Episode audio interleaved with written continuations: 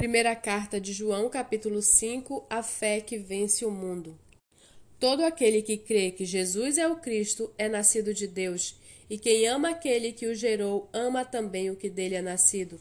Nisto sabemos que amamos os filhos de Deus, quando amamos a Deus e praticamos os seus mandamentos. Porque este é o amor de Deus, que guardemos os seus mandamentos, e os seus mandamentos não são difíceis de guardar porque todo que é nascido de Deus vence o mundo, e esta é a vitória que vence o mundo, a nossa fé. Quem é o que vence o mundo, senão aquele que crê que Jesus é o Filho de Deus?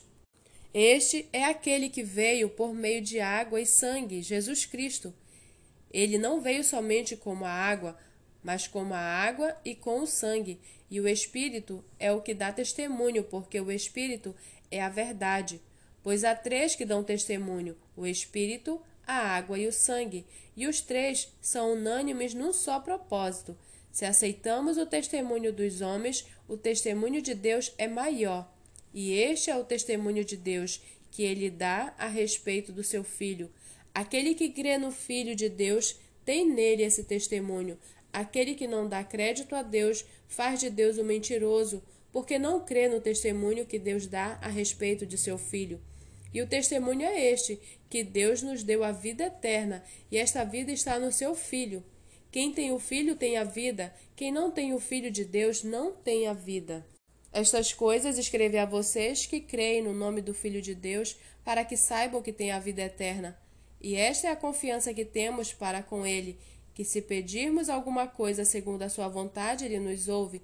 E se sabemos que Ele nos ouve, quanto ao que lhe pedimos, Estamos certos de que obtemos os pedidos que lhe temos feito.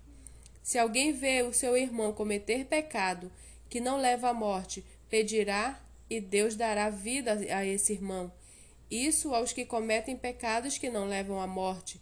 Há pecados que levam à morte, e por esse não digo que se deva pedir. Toda injustiça é pecado, e há pecado que não leva à morte.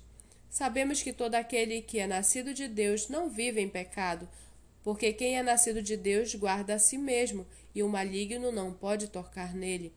Sabemos que, que somos de Deus e que o mundo inteiro jaz no maligno. Também sabemos que o Filho de Deus já veio e nos tem dado entendimento para reconhecermos aquele que é o verdadeiro, e nós estamos naquele que é o verdadeiro, em seu Filho Jesus Cristo. Este é o verdadeiro Deus e a vida eterna. Filhinhos, cuidado com os ídolos.